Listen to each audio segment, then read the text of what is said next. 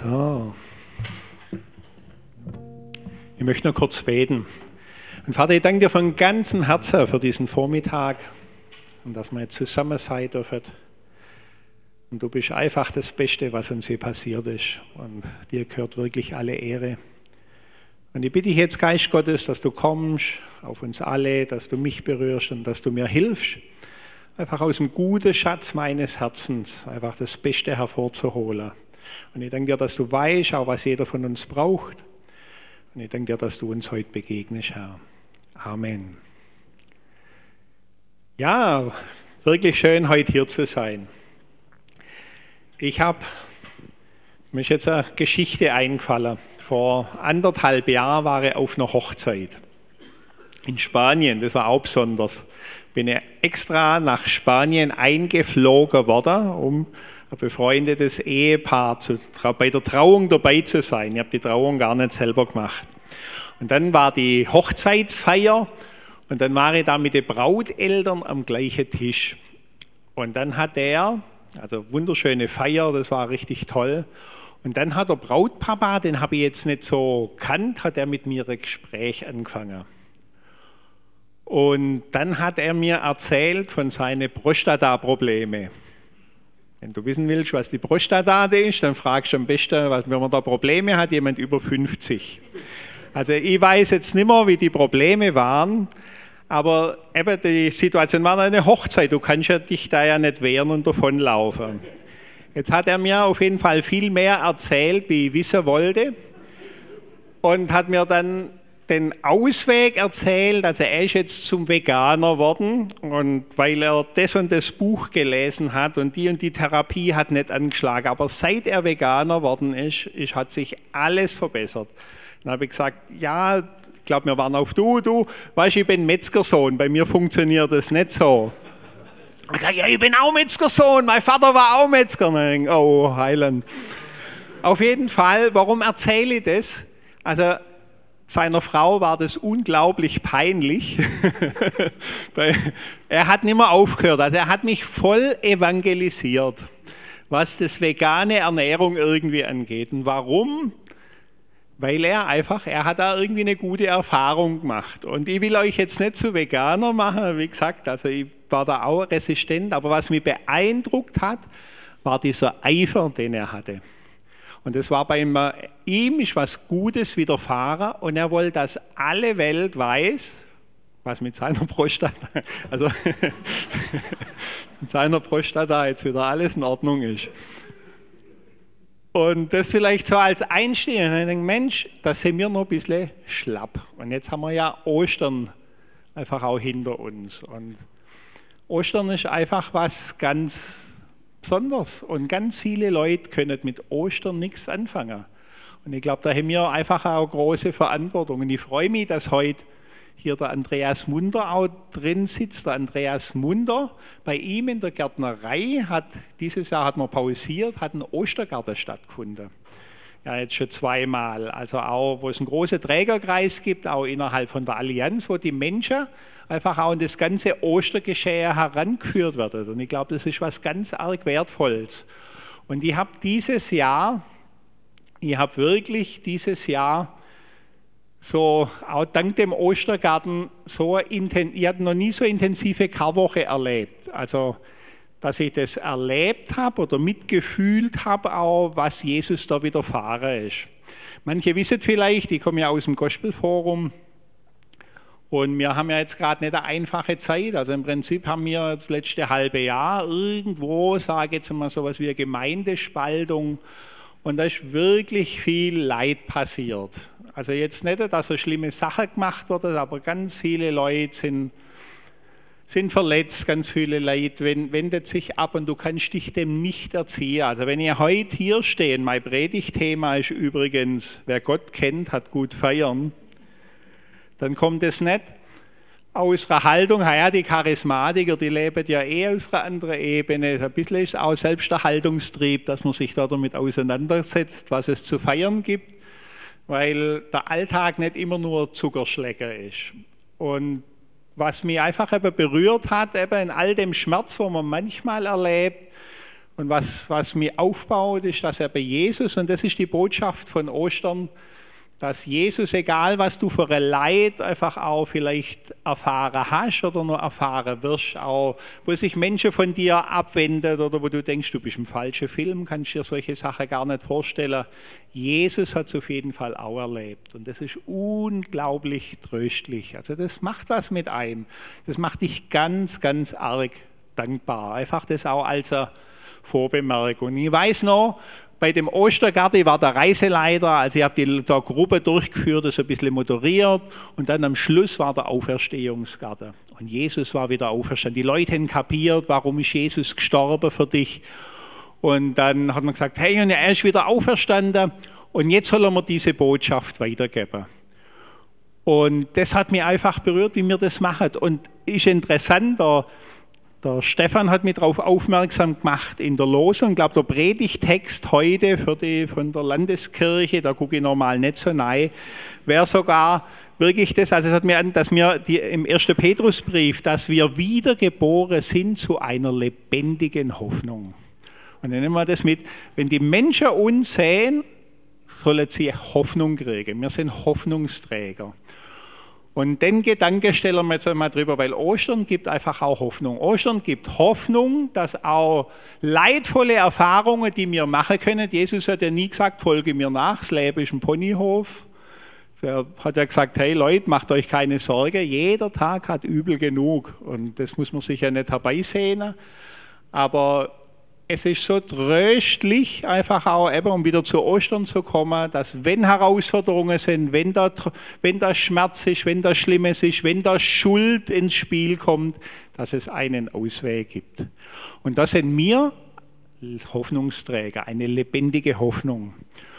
Und jetzt, wie war das, wo ich diese Story gehört habe? Das war bei ihrer Hochzeit, bei ihrer Feier.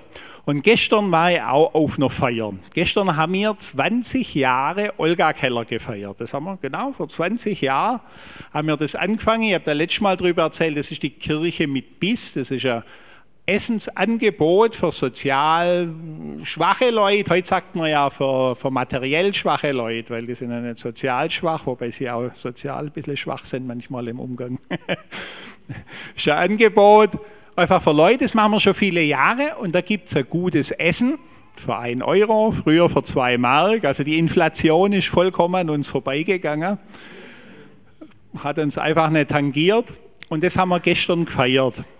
Und dann hat es nichts gekostet. Also es hat ein Euro weniger gekostet. Und jeder, der kommt, der würde, wenn er sagt, er hat kein Geld, er würde es umsonst kriegen. Aber weil wir das ankündigt haben, es ist umsonst, sind locker 20 Leute mehr gekommen wie sonst. Irgendwie ist da ein Denkfehler. Und was machen wir da? Wir feiern. Und gestern waren das die Leute, die waren ausgelassen, weil es nichts gekostet hat. Die Leute, die waren so, so gut drauf und so dankbar und da ging das Herz auf. Und meine Lebenserfahrung ist eben die, auch wenn ich 20 Jahre zurückschaue, warum machen wir das nämlich? Wir wollen den Menschen einen gedeckten Tisch geben, einen von Gott gedeckten Tisch. Wir geben den Rahmen, wo sie angenommen sind. Und im Prinzip haben wir eigentlich jede Woche irgendwo ein Festessen, weil für einen Euro, da kriegen die schon richtig gut Essen, die kriegen Kuchen bis zum Abwinken. Also, das treibt der Blutzucker hoch irgendwie, wenn die da richtig zuschlagen. Und das ist eine Atmosphäre, und das ist meine Erfahrung, da gehen die Herzen auf. Wenn man zusammen isst, wenn man ein bisschen locker ist, wenn man feiert, da gehen die Herzen auf. Ist das so? Oder? Ja, das ist so, das macht einfach was. Wenn man dann auch noch eben, wenn man ein bisschen auch mal Späßle machen kann oder so, da, da gehen die Herzen auf und dann kannst du auch eine gute Nachricht Evangelium ist eine gute, eine ernste Nachricht, aber vor allem eine gute Nachricht, kannst du das weitergeben. Und dann hat mich auch einer gefragt, vielleicht auch als Vorbemerkung, da war ein Mitarbeiter, der war zum allerersten Mal da, und da kam er nachher so, ja Helmut, was hat dich denn so am meisten bewegt, die, dass du das jetzt so 20 Jahre machst? Und dann musste er auch ein bisschen überlegen. Und manchmal wird mir auch gefragt, ja, wie viel bekehret sich denn da immer? Und so, und habe ihm auf jeden Fall gesagt, du, ich mache das, weil ich wirklich, also da hat Gott mich auch mal berührt, also sein Wort sagt er, er sagt im Matthäus 25 eben, was ihr mir getan, was ihr den Ärmsten oder was ihr, den, was ihr, mir get, äh, was ihr denen getan habt, das habt ihr mir getan. Ich glaube, dass es wirklich ein Dienst ist an Jesus. Also das ist meine Motivation, dass ich Jesus selber diene, wenn die Menschen kommen, aber auch, dass ich einen Rahmen schaffe, wo sie das Evangelium hören. Ob die Leute das Evangelium annehmen, das ist ja nicht meine Verantwortung. Meine Verantwortung ist, ihnen möglich zu machen, es zu hören und zu verstehen aber ob sie darauf reagieren, ob sie jetzt ein Leben mit Gott führen wollen oder was in ihrem Leben ändern wollen, das ist nicht meine Verantwortung. Vielleicht auch nochmal eine wichtige Vorbemerkung. Und mich hat jetzt aber wieder beschäftigt, das mit dem Feiern und mit Ostern. Die Leute müssen doch das erfahren. Ich habe euch mal ein Zeugnis erzählt. Ehrlich, für mich, das ist jetzt 28 Jahre her, aber das berührt mich. Also ich bin so dankbar, dass es erhalten blieb. Ich bin so dankbar, dass ich ein erfülltes Leben habe. Dass ich nicht irgendwie ziellos, planlos einfach nur hinter meinem Herd stehe, war ja Koch und da einfach um Kohle zu machen oder irgendwie, sondern dass ich, wenn ich heute auch manchmal noch am Herd stehe, dass ich das machen kann, einfach auch um Menschenherzen zu öffnen fürs Evangelium und dass es einfach auch einen anderen Wert hat. Und dann kam mir ein Plakat habe ich es gesehen und Leute, jetzt haben wir gleich eine Anwendung. Wisst ihr, was am 24. Mai ist? Tag des, na, wer hat es gesagt? Du, Andi, da mache ich auch ein Merkst du was? Das ist, eine, das, ist ein, das ist ein Evangelist, der Andreas. Der, der beschäftigt sich von morgens bis abends auch, wie er die Botschaft weitergeben kann. Am 24. Mai ist der Tag des Nachbarn. Und manchmal, ich, ich habe ja erzählt, ich kenne Andreas, euren, euren Pfarrer vom, auf, eben von, von, vom, von der Evangelischen Allianz. Und da sitzen wir dann auch zusammen und überlegt, wie wir gemeinsam für Stuttgart, wie wir die Stadt rocken, was ist die größte Not dieser Stadt oder so, wie kannst du die Leute erreichen? Und dann lese ich das mit dem Tag des Nachbarn, das ist der europäische Tag des Nachbarn. Und wenn wir das Gute, das Beste der Stadt wollen, dann würde ich mal sagen, wir haben da eine staatsbürgerliche Pflicht, weil ist ja EU-weit und so, haben wir eine staatsbürgerliche Pflicht gefühlt, an dem Tag ein Nachbarschaftsfest zu machen. Ihr seid so ruhig. Ein Fest zu machen ein Fest auf deinen Nachbarn zuzugehen, kannst du da klingeln, kannst sagen, du hast du schon gehört, vierten Tag des noch, was ist? Dann sagt du, ich ich hätte da auch lieber Fernsehen gucken, aber wenn das, wenn das europaweit ist, eben mein Staat.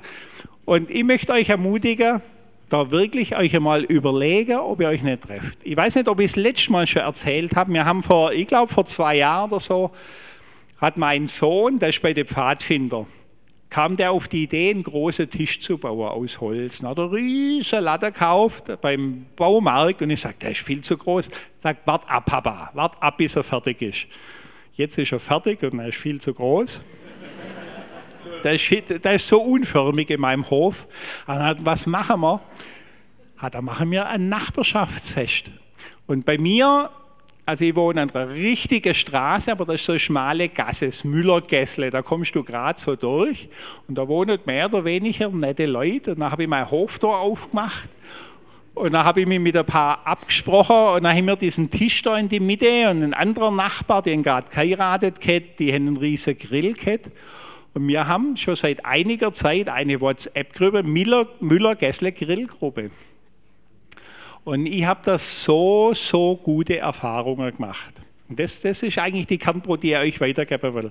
Dass wir so eine Gelegenheit nicht versäumen, um uns mit unseren Nachbarn zu treffen. Also es gibt auch Studien, ich habe das aufgeschrieben, es gibt Studien, die belegen, dass da, was weiß ich, 80 Prozent der Teilnehmer, die da mitgemacht haben, fühlen sich stärker miteinander verbunden, lernen an dem Tag neue Menschen kennen, dass, die haben den Eindruck, dass es eine positive Wirkung auf das Gemeinschaftsgefühl gibt. Und wir haben da wirklich, da hat sich wirklich etwas Gutes, also das ist wirklich etwas, was ein großer Segen ist. Aber der noch größere Segen ist eben der, dass du nicht nur dich freuen kannst und feiern, mitfeiern kannst, da voll mit dabei bist, sondern du kannst eine lebendige Hoffnung sein.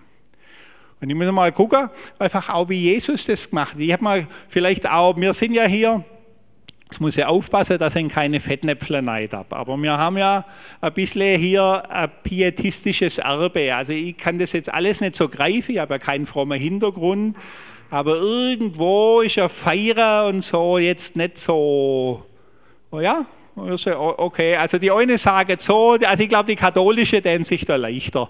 Also ich, ich, weiß jetzt nicht, äh, das ist immer mit der Feierlaune, aber ich habe mal ein Bibelstudium gemacht, auf jeden Fall. Es gibt ja eigentlich in der Bibel eine richtige Kultur des Feierns. Also spätestens, wenn wir in den Himmel kommen, wo ist denn das? Da, da, da geht es ja richtig... Offenbarung, wo ist denn das? Bei meine viele Zettel. Offenbarung 19, musst du dir mal vorstellen. Lasst uns fröhlich sein und jubeln und ihm die Ehre geben, denn die Hochzeit des Lammes ist gekommen und sein Weib hat sich bereit gemacht. Das ist übrigens eine große theologische Frage, die ich habe. Wer kocht? und was auch alle immer fragen, was gibt es zum Essen? Aber im Himmel, das ist schon wichtig, im Himmel wird gefeiert. Wir werden irgendwie, und, und Jesus selber hat eben, da steht dann, glückselig, die eingeladen sind zum Hochzeitsmahl des Lammes. Und in der jüdischen Tradition, da gibt es ja mindestens drei Jahresfeste. Und da muss ich jetzt auch mal gucken. Jetzt gucken wir gerade mal, im dritten Mose steht es, und hier geht es jetzt nicht um Gesetzlichkeit, ich will euch jetzt nicht die Leviten lesen, sondern es geht ja darum, auch das Herz Gottes zu verstehen. Weil das ist ja so ein Spannungsfeld. Gott ist ja irgendwo heilig und schier nicht berührbar und alles ist so würdevoll und das stimmt. Aber er ist ja auch, es heißt ja auch, ich fühle von Freude vor seinem Angesicht. Also das, das ist auf den ersten Blick manchmal widersprüchlich, aber es gibt wirklich eine Kultur des Feiern. Jetzt pass mal auf. Und da heißt, jetzt muss ich da wieder, wo steht es jetzt wieder? 3. Mose 40. Und ich glaube, da geht es ums das Laubhüttefest. Und ihr sollt euch am ersten Tag prächtige Baumfrüchte nehmen, was immer das sein mag, Palmwedel, Zweige und so weiter. Und sollt euch vor dem Herrn, eurem Gott, sieben Tage freuen. Das ist aber ganz arg oschwäbisch. Sieben Tage. Jetzt war mal ein Feiertag, stell dir mal vor, man hat sieben Tage feiern. Das hält ja die schwäbische Seele gar nicht aus. Also ich tue auch gerne mal, aber sieben Tage. Und dann geht es weiter. Und ihr sollt sieben Tage im Jahr als Fest für den Herrn feiern, als eine ewige Ordnung für die Juden. Also nicht, heute machen wir es und nächstes Jahr lassen wir es ausfallen. Eine ewige Ordnung. Finde ich interessant. Und ihr sollt es feiern. Und im 5. Mose 12 kommt nochmal eine Stelle und da heißt, und ihr sollt euch vor dem Herrn, eurem Gott, freuen. Ihr und eure Söhne, eure Töchter, eure Sklaven, Sklavinnen der Levit und so weiter. Denn er hat weder Anteil noch Erbe mit euch. Ihr sollt euch ein göttlich verordnete Freude und im Vers 18 kommt es dann nochmal, und du sollst dich wirklich vor dem Herrn, deinem Gott, freuen an allem, was deine Hand erwirkt hat. Also es gibt eine himmlische Kultur des Feierns und auch des Freuens. Und das ist, glaube ich, ganz wichtig. Und ich habe mal geguckt, wenn man heute was wissen will, guckst du im Internet, Wikipedia. Freude ist der Gemut, Gemütszustand oder die primäre Emotion. Ne? Die als Reaktion auf eine angenehme Situation oder Erinnerung entsteht. Also ist die Reaktion auf eine angenehme Situation. Wenn ich jetzt Psalm 16 lese, ich habe es gerade gesagt, Psalm 16 ist ja auch so ein Schlüsselvers, da heißt 16 Vers 11, du wirst mir kundtun den Weg des Lebens. Also wenn wir wissen wollen, wie Leben funktioniert, also die Erfahrung habe ich gemacht, weil wo damals diese, wo ich gemerkt habe, ich habe da Spannung, das weiß ich noch wie heute, ich habe mich hinten vor meiner Bibel und habe gesagt, lieber Gott, wenn es dich wirklich gibt, dann musst du mir zeigen, wie, wie ich mein Leben auf die Reihe kriege, weil ich habe es selber nicht hingekriegt. Und er hat mir einen Weg zum Leben gezeigt. Mein Leben ist nicht perfekt oder so, aber wenn ich zurückschaue, kann ich sagen, wenn wir mit Gott gehen, wenn wir die Bibel als Orientierung kriegen, dann finden wir Leben. Ein Leben nicht nur, dass wir durchkommen, nicht verhungern, sondern Jesus hat ja gesagt, komm, ich bin der Dieb, komm zu rauben, zu morden und zu stehlen. Ich bin gekommen, dass ihr Leben im Überfluss habt. Also mehr wie genug. Also wir können sogar andere noch anstecken, wir können andere noch mit Nein, wir können andere zu einer Feier einladen. So viel Leben haben wir im Idealfall. Du wirst mir kundtun den Weg des Lebens und Fülle von Freuden ist vor deinem Angesicht. Und vor dem Angesicht, das ist ja eben, wenn ich Gott, wir, wir begegnen uns ja heute auch Angesicht zu Angesicht. Und manchmal, wenn du jetzt eine gute Predigt hörst über die Heiligkeit Gottes, das, das ist ja auch real, das ist ja auch eine Eigenschaft Gottes, aber Gott ist eben Gott. Es ist eben auch so, dass wir zu ihm kommen können und eine Vielfalt von Gründe zu Freude haben. Die Fülle von Freude, das ist eine Vielfalt von angenehmen Situationen, wenn wir zu ihm kommen. Und ich weiß jetzt nicht, wie du deinen, deinen Tag anfängst. Ich fange meinen Tag an, wirklich Gott zu loben und zu preisen. Einfach so, wie er ist. Und ich sage mir, lieber Gott, ich bin so dankbar, dass heute ein neuer Tag ist. Was sagt die Bibel in Psalm 100, 100, 100, 118? Dies ist der Tag, den der Herr gemacht. Lasset uns freuen und fröhlich sein in ihm. Und ich danke Gott morgens einfach, dass ich weiß, das ist ein guter Tag, weil Gott hat ihn vorbereitet. Und auch in der ganzen Krise vielleicht einfach manchmal die Umstände verändert. Deine Gemeinde, die du liebst, verändert sich. Du gehst in den Gottesdienst und du merkst auf einmal, das sind Lügen, das sind Leute nicht mehr, die du magst, die du schätzt. Und die sind nicht mehr da. Und das ist geschwind einfach ein Schmerz, der ist einfach auch da. Und trotzdem hat sich Gott nicht verändert. Also er gibt die Kraft, das zu ertragen. Und wenn ich auf ihn schaue, wenn ich zu Gott gehe, dann sage ich, hey, bei ihm finde ich Trost, bei ihm finde ich Annahme. Er ist der Hörer meiner Gebete. Er ist der, der mich liebt, der sein Leben für mich hingegeben hat. Und sei in meiner Beziehung zu meiner Gemeinde, zu den Menschen oder meine Welt, mein Umfeld verändert sich und beunruhigt mich manchmal. Aber wenn ich zu Gott gehe, er ist immer noch derselbe. Es hat sich nichts daran geändert, dass er mich liebt. Es hat sich nichts daran geändert, dass er einen guten Plan hat. Und das macht was mit einem. Sei Güte ist jeden Tag neu, sagt die Bibel. Güte heißt Freundlichkeit. Gott ist ein Freund, auch im Sinne vom Gegenteil von streng. Ich bin eher einer, der streng mit sich selber ist. So, Helmut, streng der auch ein guter Christ zum sei, so tendenziell. Aber Gott ist nicht streng. Gott ist auch mit dir nicht streng. Und das macht das Herz weich glaube, der Römerbrief sagt es, dass das Erleben der Güte Gottes das Herz um, zur Umkehr bringt. Also ich glaube, dass Menschen nicht verändert werden auf der Weg mit Gott, indem du ihnen Strafe anbildest. Wenn du das machst, dann kommst du in die Hölle oder ich weiß nicht wohin. Sondern ich glaube, wir als eine lebendige Hoffnung den Menschen die Güte Gottes vor Augen malen, dass wir zwar fehlerhaft sind, aber trotzdem eben angenommen und auch einfach auch da einfach aus Gottes Kraft auch schwierige Situationen meistern kennen und eben auch erleben, wie Gott uns auch segnet. Es gibt ja durchaus viele Segnungen. Ich glaube, dann sind wir diese, diese lebendige Hoffnung, einfach auch, wo es dann die Menschen fragen, ja, wie ist denn das? Mit meinen Nachbarn bin ich zusammengesessen und das war, wir haben grillt und wir haben so viel Spaß gehabt. Und ich bin so dankbar, da haben wir auch vorher betet, dass, also es gibt ja schon so Themenfelder, wo schwierig sind. Also ich finde es dann ganz blöd, wenn auf einmal schmutzige Witze kommen oder was weiß ich was. Also wir waren da weitestgehend bewahrt. Irgendwie war das wirklich, wir haben eine so tolle Zeit miteinander gehabt und wir haben so gelacht miteinander. Und der Punkt war dann halt irgendwann einmal, ich glaube, da war es schon deutlich nach zwei, also man gibt ja dann alles, wenn man... Also wenn, wenn schon, Jesus hat auch alles gegeben. Der hat jetzt auch nicht gesagt, ich muss jetzt ins Bett. Und dann ist auf jeden das weiß ich noch, dann, dann kam halt ein Nachbar, da waren bloß noch zwei da, und dann hat er gesagt, Helmut, jetzt will ich aber wissen, warum hast du das Geschäft aufgehört? Und dann wollte er mein Zeugnis und dann konnte ich ihm Zeugnis geben.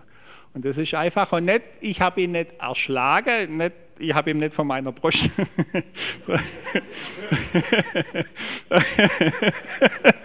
sondern er hat mich gefragt, also das war jetzt eben ein glücklicher, glücklicher Umstand. Aber da war einfach, warum sage ich das? Das ist einfach eine Atmosphäre, einfach du kannst so eine Atmosphäre schaffen, wo wir wirklich dann Licht und Salz sein können.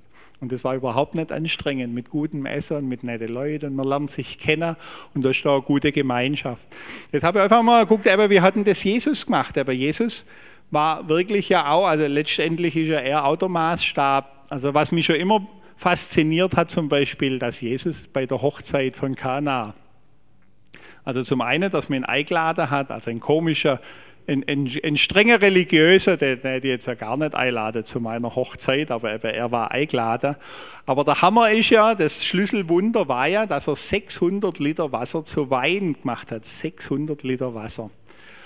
Und alle, wenn du da davon ausgehst, da war ja jemand, der das organisiert hat. Also die Party, die war so wild, dass die alles wegtrunken haben, was da war. Also die Leute waren ja nicht nüchtern, als die 600 Liter Wein kamen, sondern die waren wahrscheinlich sehr gut angetrunken.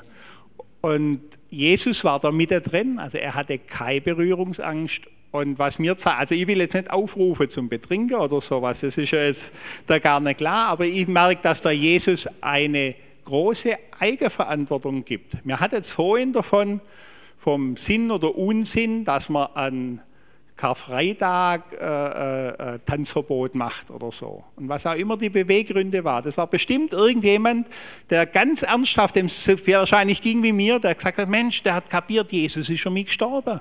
Und an dem Tag sollen alle darüber nachdenken, was das bedeutet. Und hat es gut gemeint.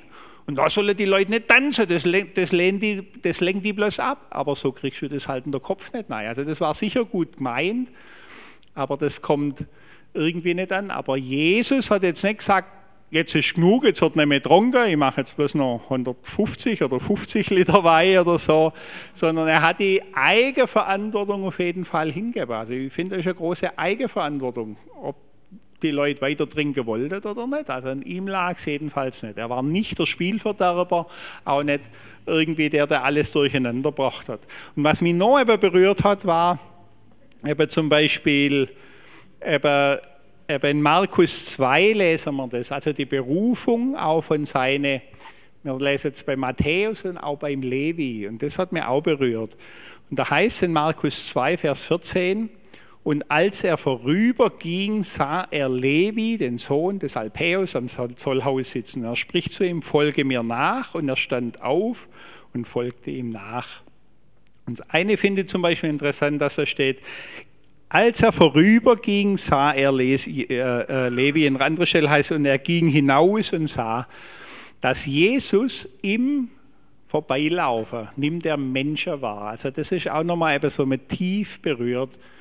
Auch zum Beispiel, dass Jesus mich wahrgenommen hat, ich habe das gesagt, also im Prinzip habe ich angefangen, Gott zu suchen, wo ich mit im Ehebruch war. Das ist ja eigentlich eine Situation, wo man sagen sollte, Gott, der heilig ist, der kann mir da gar nicht helfen, aber er, ich, ich nehme das schon so wahr, er war sich eben nicht zu schade, trotzdem irgendwo mir in dieser Situation zu begegnen und mir das zum Besten dienen lassen.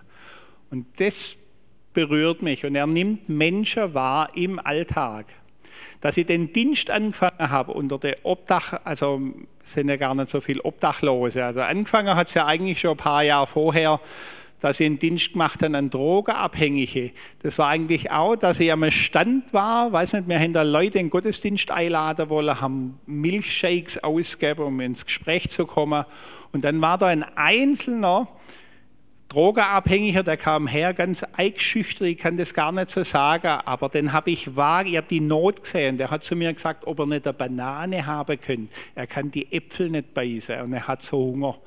Und das ging mir so ins Herz, dass jemand Hunger hat. Das ist ja eine ganz banale Sache, aber so schafft manchmal Gott. Und, und Jesus sieht Menschen. Und ich weiß nicht, wie es dir geht. Also mich berührt es, dass Jesus auch der ist, der mich als Person sieht. Das ist auch etwas, was mich antreibt. Das nicht, hat der Helmut ist ein Koch, den lasse ich kochen und dann kommen die Arme und dann kann man den brät. Der sieht zuerst den Mensch.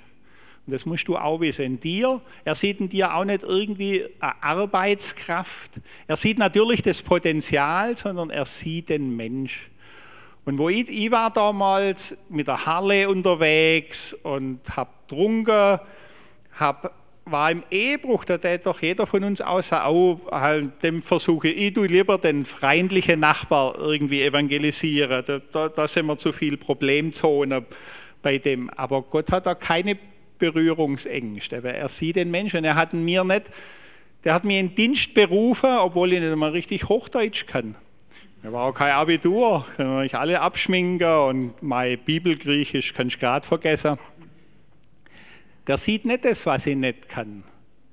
Gott sieht in dir nicht, was du nicht kannst oder was du an dir selber siehst, was dir vielleicht nicht gefällt oder wo du denkst, das befähigt mich jetzt nicht, ein Diener Gottes zu sein. Gott sieht in dir ein Potenzial. Der hat irgendwas ganz Einmaliges. Er sieht dich als Person so, wie du bist und das will er zum Vorschein bringen. Und das ist eine gute Nachricht.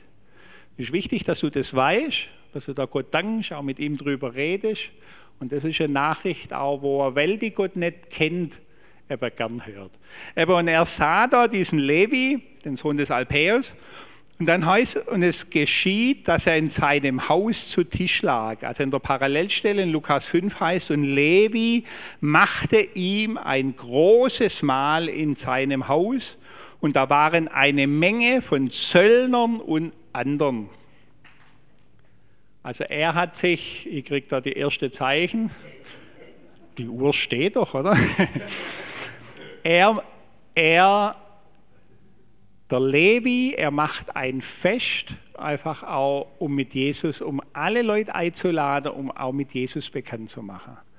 Also er hat es auch mal, und die waren zusammen, ihm ist ja dann ein Vorwurf gemacht worden, Jesus, aber ja, wie, wie ist das, wie kannst du mit Sünder, wie kannst du mit Zöllnern zusammen sein, das war ja gar nicht gut, also so wie kannst du mit da irgendwelche Wildtätowierte auf eine Party gehen. Er hatte keine Berührungsängste, sondern er hat sich einfach, er hat sich da mitgeteilt und die Leute waren fasziniert.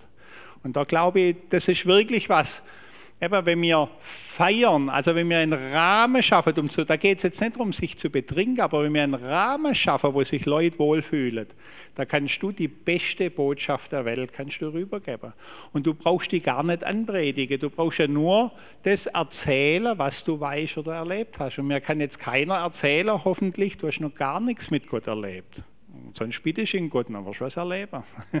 also, aber jeder hat doch irgendwas, irgendwo deine Geschichte, die authentisch ist. Du musst ja nicht über Heil, deinem Nachbar über Heilung, Wunderheilung sprechen, wenn du da nie was erlebt hast. Das ist ja unauthentisch. Aber wenn du sagst, hey, ich war mal so in Angst oder ich habe mal so in Not gehabt, habe ich gebetet und hat Gott geholfen. Ich weiß noch, bei meinem Sohn, dem hat man einer mit einer Kiegeles-Pistole, so die blöde Pistole ins Auge geschossen. Ich habe so Angst gehabt, dass er sein Auge verliert.